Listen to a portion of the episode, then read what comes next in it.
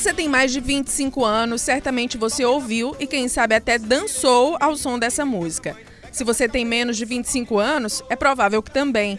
É que lá nos idos de 1995, o grupo Gera Samba colocou o Brasil para segurar o Tchan e entendeu bem a força dessa palavra, mudando até o nome do grupo para El Tchan.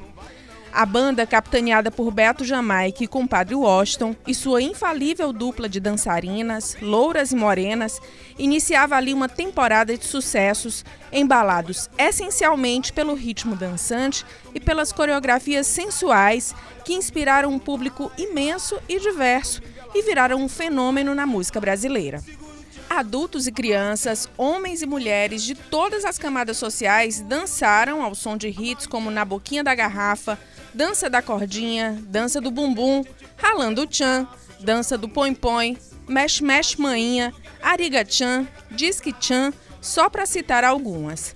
Ao passo que estourava como fenômeno no mercado, também surgiram muitos debates sobre objetificação do corpo feminino, a erotização na infância, entre outras questões.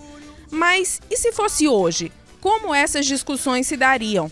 Esse assunto foi tema de reportagem do Videarte da última semana e a gente estende essa análise para o nosso podcast. Eu, Cíntia Medeiros e os jornalistas Marco Sampaio.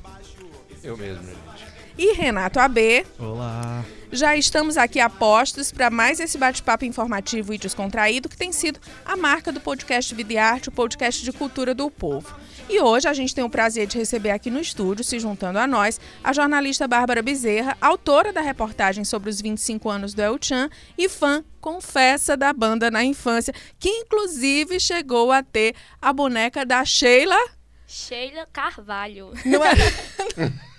Pois você era morena. E a minha irmã era loura, então ela tinha a da Sheila Mello. minha família sempre muito criativa, né? E Nos não, presentes. E não poderia ser diferente, né, Babi? De Não forma poderia ser não, diferente. Contra a lei, você A inverter essas justiça, posições. não, é né? questão de justiça. E Bárbara, só pra gente ter noção, quantos anos você tem hoje? Tenho 24 anos. Então você é mais nova, inclusive, do que a Do banda. que a A sua infância foi embalada, pode-se dizer, pelas músicas do El Chan, Isso. pelas coreografias, e era muito comum a gente ver, de fato, as crianças reproduzindo a- aquilo que viam, né, das dançarinas do Chan e cantando as músicas, uma naturalidade muito grande de muita gente vendo aquilo. Hoje, olhando para trás, assim, o que que você sente quando você fez a apuração dessa matéria e conseguiu, assim, ao longo desses anos, muitas dessas questões ganharam novas problematizações, né? A gente foi adquirindo novas visões aí acerca do machismo, realmente do- da forma de como enxergar a mulher. E aí, quais foram as conclusões que você chegou se colocando no lugar da menina que dançou o El Chan, que teve a boneca, que, enfim. Então, quem me deu essa boneca, na verdade, foi meu pai. Então, ele deu esse presente pra mim e pra minha irmã. Já tive aniversários também com a fantasia da Sheila Carvalho. Esqueci de, de destacar essa parte. Fundamental. Fundamental essa Então- informação. Que inveja. Então, quando eu recebi essa pauta, a primeira coisa que eu fiz foi perguntar ao meu pai o porquê que ele tinha me dado a boneca. Isso nunca tinha passado pela minha cabeça, na verdade, me questionar isso.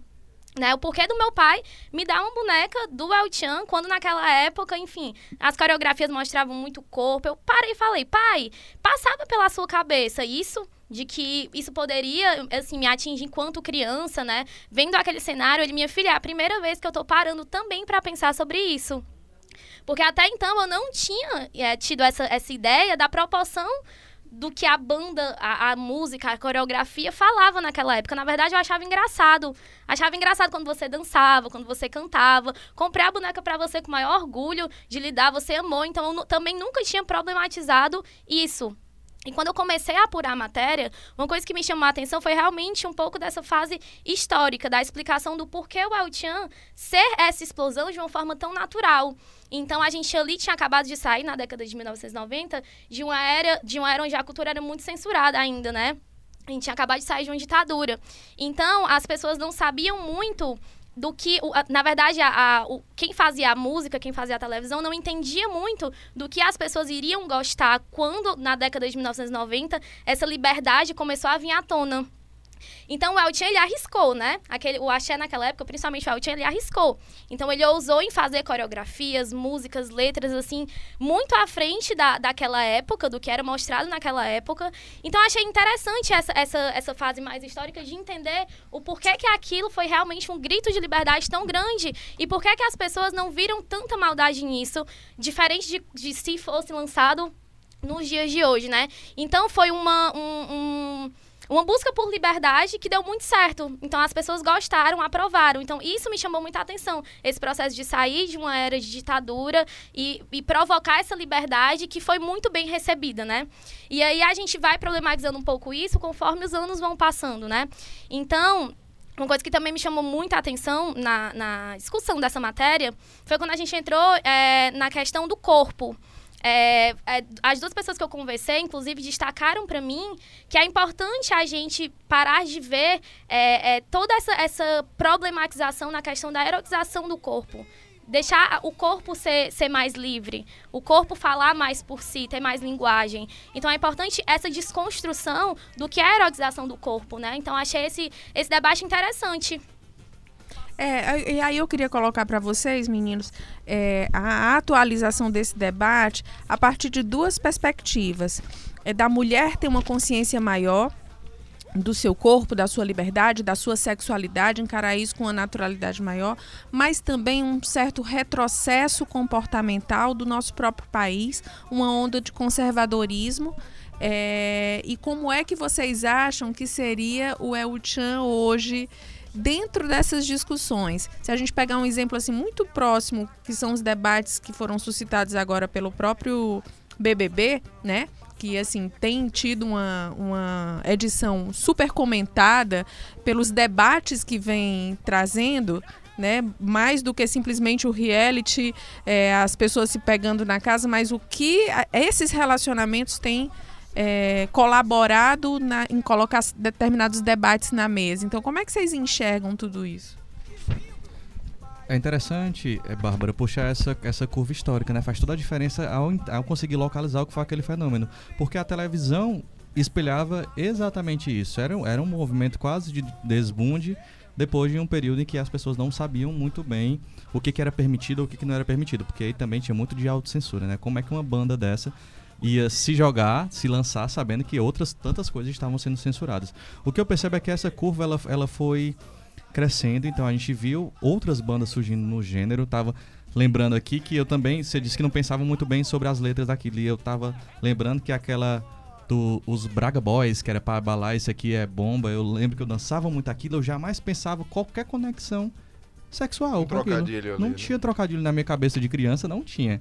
Então aquele, aquele movimento foi se fortalecendo durante muito tempo e aí abriu portas, portas para várias coisas. A gente não pode ignorar, por exemplo, que o movimento que hoje a gente entende como movimento LGBT é, se apropriou muito daqueles elementos. Tinham muitas crianças que hoje se entendem enquanto LGBT que amavam aquilo ali, aqueles figurinos, que se apropriavam daquelas danças. Então, tanto é que até hoje, se você vai numa baladinha vai tocar, eu tinha, vai ter a dança da cordinha. Então o país foi acompanhando, eu acho que todo um movimento de, de liberdades, de evolução de pautas, a feminina, a LGBT e tantas outras, e hoje a gente se encontra num outro momento, né? Hoje não, já tá desde, acho que desde 2016 a gente vê nessa curva que leva para uma outra coisa, em que talvez hoje em dia essa banda não teria a mesma, é, a mesma não sei, aderência, talvez até acontecesse, bombasse mais no nicho. Não ia ser algo que a gente ia ver no domingo à noite na TV.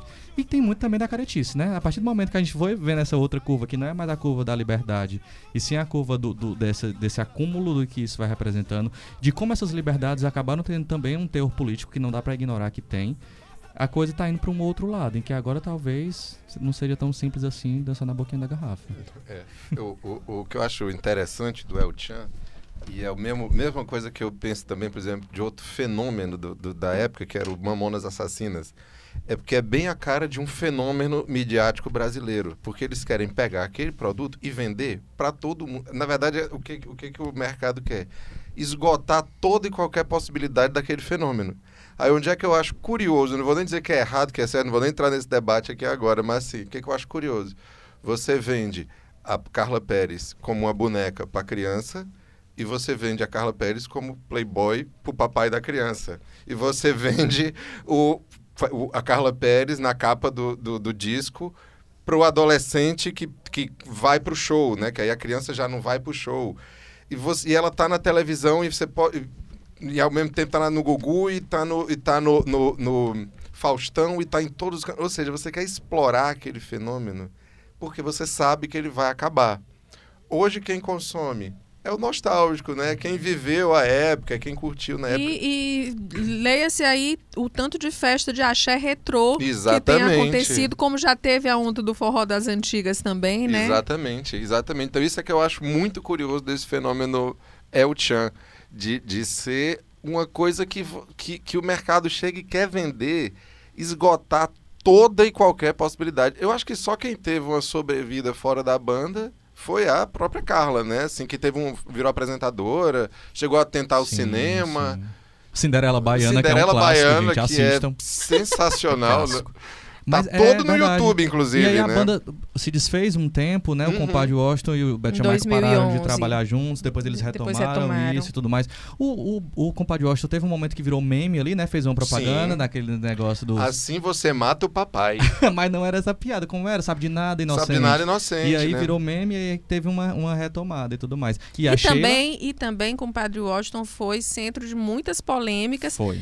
Envolvendo aí eh, o relacionamento com as dançarinas, as agressões que supostamente ele teria feito Uhum. contra elas, né? E a, a própria Sheila Mel, não, a Sheila, a Morena, Carvalho. Vai. a Sheila Carvalho, a boneca da, da Bárbara, chegou a dar uma entrevista dizendo que não era amiga dele, que respeitava a banda, mas que ele tinha um temperamento difícil, que isso era conhecido de todos. É, então ele, por várias vezes, é, a- a- em 2017, uma dançarina chamada Joyce Matos chegou a fazer críticas às condições de trabalho da banda e ao relacionamento com ele, chegou inclusive a ser cortada, ou seja, ele teve esse lado engraçado, mas tem um lado é, bem problemático É também. porque, porque é interessante isso, porque assim, é- é, podia ser a figura mais à frente da banda, como, como é o caso, por exemplo, da Carla Pérez, né? Quando você fala em El Chan, é meio difícil você desconectar da figura da Carla Pérez. Mas com certeza ela era uma funcionária da banda. A banda uma banda de música, seja ela qual for, ela funciona como uma empresa. Então tem um patrão. Tem um patrão. E aí eu volto para o que a gente estava falando sobre a objetificação do corpo da mulher. Com certeza, ali o que, é que eu preciso? De uma mulher bonita, com, com, com perna grossa, que tem que seja bonita e tal. Saiu, não está gostando das condições? Sai. Porque isso a gente consegue outro. É assim que a figura vai lá e consegue. É um horror, né? Sim. Pensar por esse lado, né? Tira um pouco do encanto da banda, mas é assim que funciona. Existiu também um período que eles lançaram uma, uma proposta de fazer um novo, um novo quadro para eleger uma nova dançarina e que essa dançarina não seria nem loura e nem morena. Elas queriam uma pessoa que representasse todas as belezas das mulheres do Brasil, né? Acho que isso não chegou a acontecer, mas eles também lançaram essa proposta como forma de desconstrução também. Acho que foi uma tentativa de desconstrução dessa questão do, do padrão da beleza, né? Porque eu lembro que na época da- do, do concurso para a nova loira do Tchan, gente, o Brasil parou para ver quem, quem seria. É. Né? É, Justamente assim- porque era a substituição de uma figura como a Carla Pérez, que era a cara da banda. Então eles tinham que vir com uma campanha muito forte aí a favor deles próprios. Né? É, e assim, por exemplo, eu faço, eu faço essas críticas todas, inclusive porque o El Chan marca um, um período de decepção muito grande da minha vida, que foi quando eu fui passar um carnaval no Camusim, só eu não sabia as coreografias. Meu Deus, um Aí eu trauma. digo, gente, eu preciso ser um crítico dessa situação que é para eu poder sobreviver à minha juventude, né? Mas é, a, a gente imagina esse fenômeno midiático e mercadológico que é, é o Tchan na perspectiva da liberdade, daquela época e tudo mais, mas a gente não pode ignorar a evolução realmente das pautas. Talvez naquela época ninguém tivesse essa dimensão real de como essa estrutura funcionava. Talvez era dif- dificílimo para as minas estarem ali. A gente não tem noção do que de fato acontecia. Porque realmente era uma estrutura de empresa. E ali elas eram, se viu meio que como uma isca também. Não dá pra gente ignorar isso que elas talvez não tivessem a voz, até porque elas não cantavam, mas elas e, e- e- mas elas eram a cara da banda, elas É, faziam e na verdade a não- imagem delas ela era explorada ima- exaustivamente. a exaustão, Eu é. li um texto é, de uma de uma feminista que analisou alguns alguns fatos que compõem essa linha do tempo aí na questão da, do- da, da, da forma como se enxerga a mulher e ela fez uma análise precisa do clipe da dança do bumbum E ela diz, ela constata que a maior parte do tempo as duas dançarinas eram filmadas de costa. As duas únicas vezes em que eh, elas apareceram de corpo inteiro e de frente para a câmera, elas estavam com o dançarino masculino, no caso Jacaré, no meio das duas, e que ao longo de 3 minutos e 11 segundos de vídeo, o rosto delas aparecia apenas durante 18 segundos. Né? Então, assim, é, ela provou, na verdade, nessa, nessa análise que ela fez, que realmente o que estava em jogo ali era o corpo da mulher, como na verdade a gente já viu em inúmeras situações. Aí a gente vai lembrar das chacretes, né? A gente vai lembrar de, de situações assim muito é, absurdas que hoje a gente consegue enxergar, mas que durante muito tempo foi naturalizada, de como o corpo da mulher foi usado realmente para chamar a atenção para vender dos produtos mais diversos que você procurasse.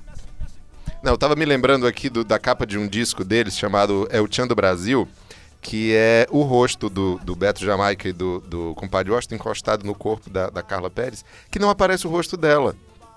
O rosto dela não interessa para a capa do disco, é somente aqui um, um, corte mais ou menos na, na altura da coxa até o pescoço dela, assim, só interessa o, o corpo, né? O, o, enfim, é, é é, é, meio absurdo você, você refletir isso depois de tantos anos, né? Porque... Sim. Sim. E aí o que acontece? Elas conseguiram ampla projeção depois disso. A banda acabou, depois que as famosas, que são as Sheilas e a Carla, depois que elas saíram da banda, a banda acabou acabando. Sim. Então, assim, elas eram um, um, uma força que não era reconhecida, né? Se a gente for pensar nessa estrutura de empresa, sei lá, o salário dessas mulheres com certeza era muito inferior ao salário desses caras. Uhum. E aí quem é que levava toda essa estrutura nas costas, né? E, é, e, é doido pensar como essa coisa da, da criança, né? A gente estava ali dançando, a gente estava ali vivendo, mas como você disse, os nossos pais também não tinham essa compreensão. E que bom que hoje a gente está podendo estar tá aqui os quatro pensando e refletindo sobre isso e sabendo, por exemplo, que as duas meninas, as duas Sheilas, elas continuam dançando juntas. Elas estão no YouTube, cada uma com seu canal, e elas dançam, elas apresentam coreografias. Mas ela, é, é, um canal onde elas compartilham? Elas estão juntas é, no canal? Uma tem um canal e a outra tem outro canal, mas elas fazem frequentemente feats. Então, sempre num carnaval, por exemplo, as duas se juntam para dançar. E aí elas são donas do canal, elas têm um estúdio delas, elas levam tudo à frente e elas são estrelas que mereceram ser desde sempre. Inclusive, essa questão do YouTube, eu acho que foi uma, uma questão que trouxe muito o Elton à tona para os dias de hoje, porque o Fit Dance ele trouxe é, uma, uma o auge das coreografias de volta, né? Então, hoje em dia, todo mundo assim, que gosta do YouTube tá ali é, assistindo fitness para decorar a coreografia e dançar a coreografia na festa. Então, com isso, a Uchane voltou muito à tona pro YouTube, para as plataformas digitais.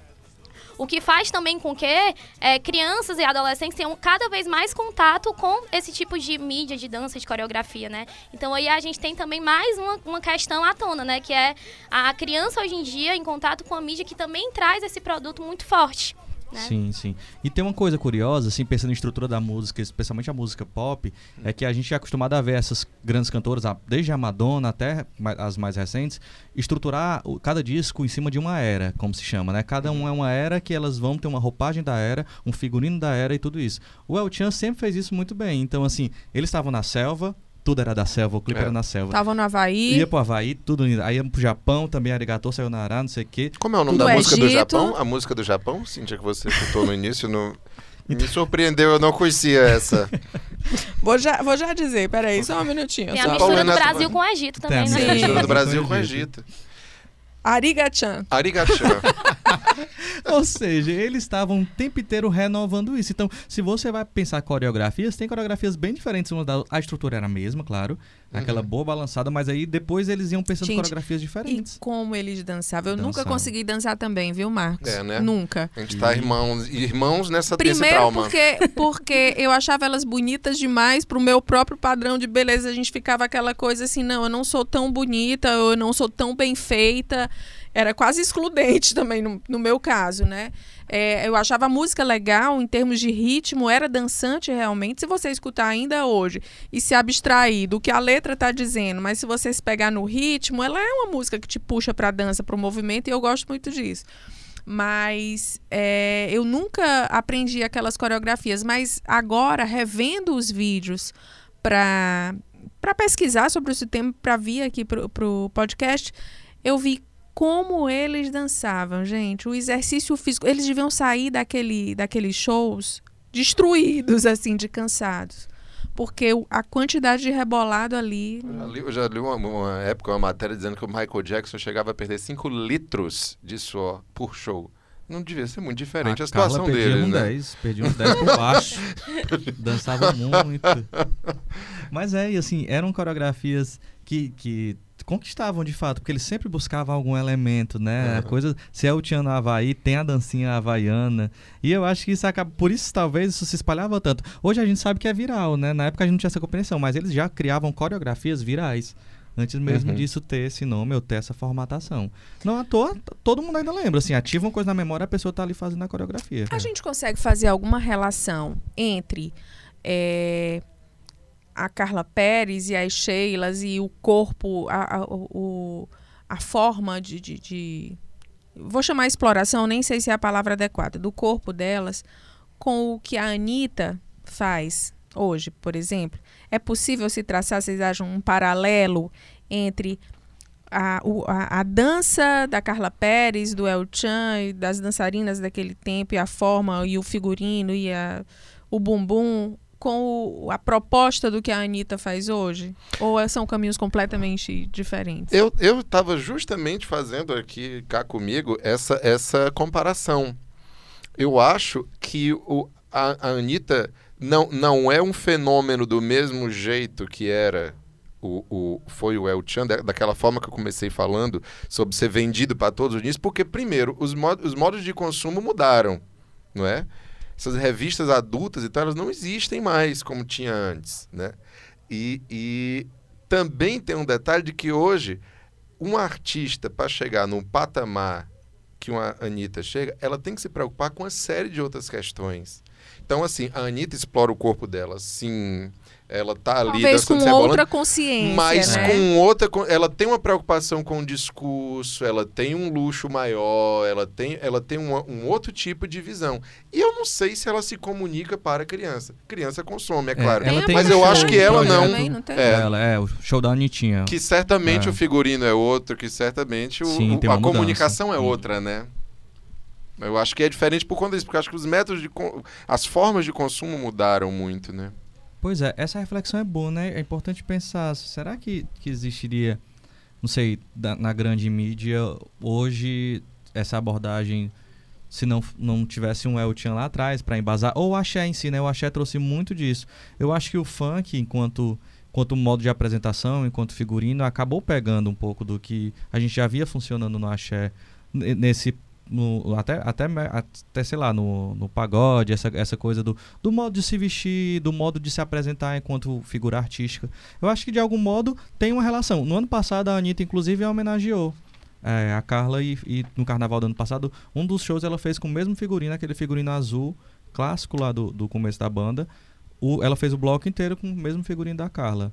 Eu acho que ela acho que fica no imaginário, né? A gente guarda isso, guarda essa informação de que há essa maneira também de ser artista. Uhum. É, e, e, também não dá para confundir todo tipo de, de, de vamos estar tá aqui na exploração, né? Mas a gente estava procurando a palavra. Também tem uma coisa de uma exibição de um corpo e tal.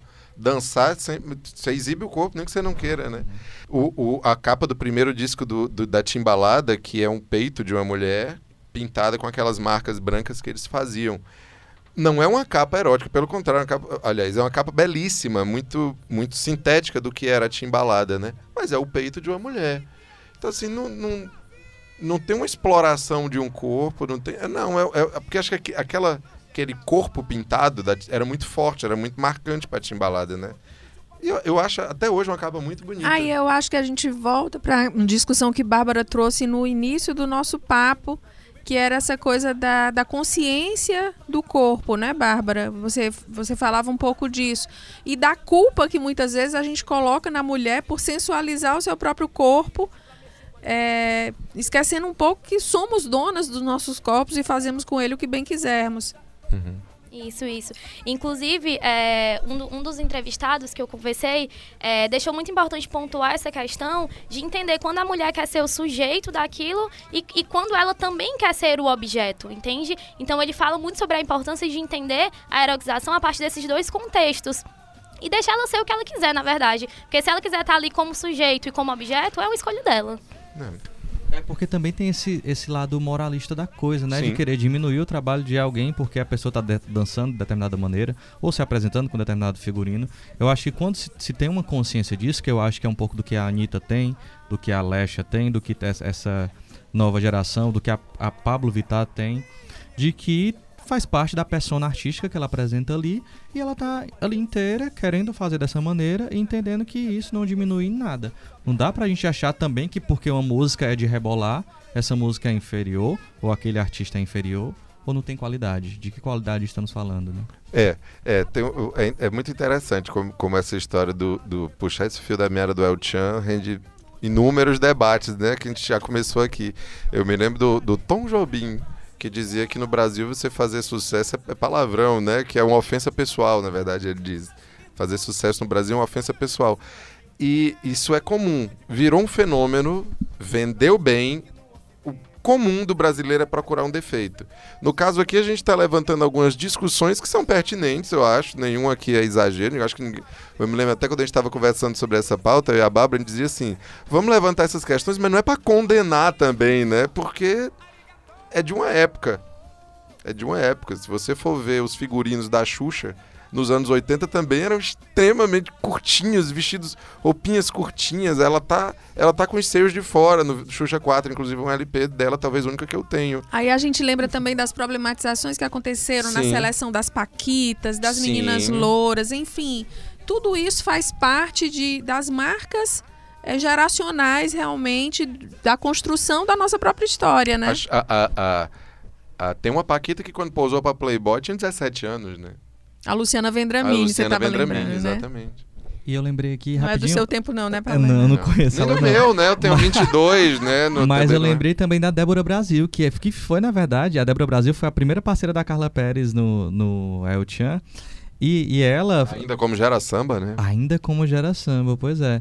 E ela era é, essa coisa, ela carregava também esse estigma da mulher negra, de ser a mulher negra rebolando.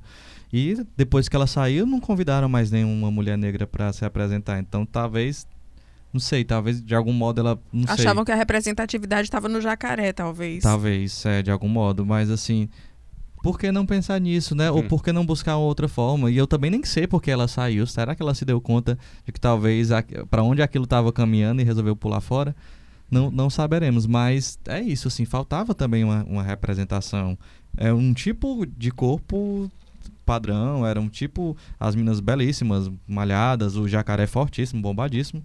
Tinha ali também uma representação. É, e falando também da questão da beleza, a gente vem muito pra mulher loura, né? Naquela época, tanto a, a Carla Pérez quanto a Sheila Mello, que assumiu o lugar da Carla Pérez, e, mas as- ainda além delas, existia uma geração de mulheres loiras que faziam sucesso. A gente vê a Xuxa, a gente vê a Angélica, então assim... Eliana. A Eliana, então as mulheres daquela época, na- naquele contexto, elas faziam muito sucesso e hoje a gente vê ainda uma tentativa de desconstrução da beleza ser apenas exclusiva da mulher loura. Então a gente, entrando no mundo da beleza, a gente vê a- a- a- a- as propostas de a morena iluminada, tentando quebrar essa, essa questão desse padrão da lourice da mulher como beleza, né? O- acho que desses programas infantis, a única morena foi a Mara. Mara Maravilha. E negra verdade. nenhuma, né? Não. Não me Não. lembro. Referência negra que eu tenho em programa infantil era a Cintia Raquel, que fez o Castelo Ratimbum, Hum, né? Sim, sim, era sim. uma das, das Mas é- três era, da turminha. era um elenco enorme, né? Mas era um Ela- elenco enorme e ela era uma criança, né? Num, num- É, tinha a Bombom com a Xuxa, que é como se fosse a. Nem sei, porque ela não era Paquita, né? a Não, Bombom. a Bombom Elenco de apoio. Era, era uma É, dançarina, era uma dançarina né? que Fazia umas participações. Com ela, mas que eu lembro, assim, des- dessa época da TV. Mas eu lembro, inclusive, que quando entrou a isso. primeira Paquita de cabelo preto, foi assim, virou notícia, né? Porque realmente o padrão era as meninas pintavam o cabelo realmente para ficar no padrão de, de, de ser Paquita. E o país, engraçado como a gente busca representação naquilo que a gente não é, porque o país nunca foi um país majoritariamente loiro. A gente tá falando do Isso. Brasil, né? Engraçado que a gente, não sei, tinha- ainda segue com isso, com essa mania dessa representação. No, Essa no- coisa sueca que a gente tem, essa coisa alemã que a gente traz no sangue, né? Pois é, e é isso. Deve ser a mesma gênese que faz o, o secretário da Cultura abriu um edital para ópera aqui nesse país, né? É, Já falei gente. disso em outro episódio. Pois é, né? Meninos, estamos chegando ao fim. Você acha que tem mais alguma consideração que vocês gostariam de fazer? Bárbara, nossa convidada de hoje. É, Chegamos ao final e sempre A temos gente não aquele... vai falar daquele tutorial que a gente fez, que tá soltando no YouTube com as coreografias do, do Ah, é verdade, Não sim, é verdade? Renato, nosso editor do núcleo de imagem, tem que providenciar isso fazer, aí, vai ficar viu? lindo. Bárbara, para você que está chegando por aqui hoje, nosso quadro Poucas e Boas é aquele momento que a gente para para dar dicas do que a gente tá gostando de assistir, de ler, de ouvir, um lugar que a gente curta e quer indicar para alguém. Então, Então, vamos lá. Eu selecionei aqui um livro. É, o último livro que eu li, nunca tinha lido livro a respeito dessa, dessa questão mais sentimental de relacionamento, mas eu achei um livro muito, muito interessante. São assim, o nome do livro é As Cinco Linguagens do Amor. É, Apaixonada. e... Não, mas me trouxe uma, uma discussão muito, muito interessante. Então, eu super indico pra quem é um pouco mais sentimental que nem eu. Vou ler, vou ler, pode deixar. as cinco. As Cinco Linguagens do Amor. É de autor brasileiro, Bárbara? Não, é não. Ele Tá. é do. Até anotei o nome dele aqui. Gary Shipman. Tá aí a dica da Bárbara. Você, Renato? Eu tava, eu vinha com uma dica, mas aí ao longo do programa, da, da gravação do podcast, eu fui lembrando do canal 90, de indicar o canal 90, que é um canal do YouTube que traz um pouco dessas discussões que a gente trouxe pra cá. É, o Noji, que é o nome do, do cara que, que conduz, ele fala, ele puxa temas, destaque dessa década, pra atualizar ou até pra refletir como a gente não se dava conta e é super divertido. O canal tem crescido muito, tem mais de 2 milhões de inscritos já. E ele vai contar a história de, de repórter, repórteres que se deram mal, é, famosos que envelheceram e você nem percebeu, sete proibições que não existiam nos anos 90. Ele, ele vai pegando temas daquela década e trazendo pra cá. É super divertido. Então minha dica é o canal 90. Ah, ele fala ver, inclusive do El Chan. Ele tem, tem tudo a ver com a minha geração, né? Vivi o, o auge da minha adolescência no- nos anos 90. Na verdade, um pouco mais da adolescência. Mas eu vou ver. A sua, Mar? É, infelizmente eu não posso falar da década de 90, que eu já, nasço, já nasci com ela acabando, né? Uhum. Mas assim, a minha, a minha dica é um super festival que vai acontecer aqui em Fortaleza agora durante o carnaval, que é o Cocoricó Festival, que acontece no Cantinho do Frango. É, Não sei se vocês sabem, mas eu adoro o Cantinho do Frango, eu já tinha dito isso, não. E lá tem uma programação musical que me interessa bastante, que vai uma turma super interessante de- da música cearense. E durante o festival eles fazem lá um, um evento voltado para jazz, música popular. E entre outras atrações vai ter um, um- um trio com Manassés, Mimi Rocha o Márcio Rezende. Vai ter um encontro que eu tô super curioso, que é o Fausto Nilo e o Roger Rogério. O nome do show é. Retrato Marrom. Isso. E Rian Batista, Vitoriano. E esse ano vai ter uma participação especialíssima, que é o Toninho Horta. Toninho Horta está vindo para Fortaleza, especialmente para participar do Cocoricó Jazz, gente. E com esse nome não pode Eu não amei ser o bom, nome, né? eu amei. Eu É vou cancelar meu sensacional, né? carnaval, já vou pro Cocoricó aí a dica. Se você conseguiu ouvir nosso episódio antes do carnaval, vale a pena curtir. E a minha dica, para encerrar, é para quem não tá afim de curtir o carnaval e, na verdade, pode aproveitar esses dias de folga aí para maratonar uma série. É, e a minha indicação é a série This Is Us, do Dan Fogelman. É, ela tá na quarta temporada. As duas primeiras estão disponíveis na Amazon. A terceira e a quarta estão no Now, né? E a quarta tá passando, na verdade, nesse momento na Fox Premium. É, e a série trata da história da família Pearson, que tem trigêmeos de características muito diferentes. E é uma história de família, realmente. Então, você se enxerga na série, nas várias situações que ela apresenta com muita sensibilidade, situações ali da sua, da sua vida realmente. É uma série chorosa, preciso dizer. É importante ter o lencinho ali do lado. É. Não, viu? É, É um não há um episódio de que, que você não, não se emocione, que você não se toque com alguma coisa, não reflita sobre alguma coisa, principalmente relativa a essas questões familiares. Então, essa é a minha indicação. Os episódios são longos, assim, tem que maratonar valendo, porque cada temporada tem, acho que mais de 15 episódios e cada episódio com quase uma hora de duração. Mas passa rápido, né? Porque tem umas, umas mudanças temporais, entre, vai pro É, passado, na tem um presente. verdade, É super curioso A isso. costura da série é muito bem feita, porque ela se passa em, acho que cinco Linhas tempo- temporais. cinco linhas temporais da família, né? Desde o nascimento das crianças, infância, adolescência, vida adulta, morte, enfim. Só que a, a montagem é tão bem feita que eu acho que isso favorece a não tornar o- episódio cansativo e, e de uma forma tão bem feita que você não se perde, né? Em cada transição dessa. É muito bonito, é muito bonito e eu tenho indicado para quem eu posso. Resolvi hoje indicar por aqui. E para você que nos escuta, não esqueça de acompanhar o Videarte em suas várias plataformas, no Caderno Impresso, no Jornal O Povo, no Portal O Povo Online, no Instagram, arroba Videarte o Povo, na Rádio O Povo CBN nas manhãs de sábado e na Rádio Nova Brasil nas noites de domingo. Bárbara, muitíssimo obrigada pela sua presença aqui hoje. Obrigado a vocês, quero ser chamado mais vezes, viu? Virar, virar, virar. é ótimo. Marcos, Renato, valeu. Obrigado. Obrigado. Por hoje é só. Lembre-se que você pode ouvir o Videarte, podcast de cultura do povo, em todas as plataformas digitais: Spotify, Deezer, Spreaker e também no upovo.com.br barra podcasts.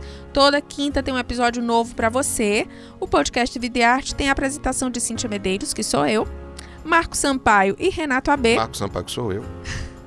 Diz aí. Ah, sou eu, sou eu. Renato AB, sou eu. Esse episódio teve produção de Cíntia Medeiros, que sou eu. Áudio e edição de Mariana Vieira, estratégia de podcast João Vitor Duma. Semana que vem a gente tem um novo encontro. Até lá!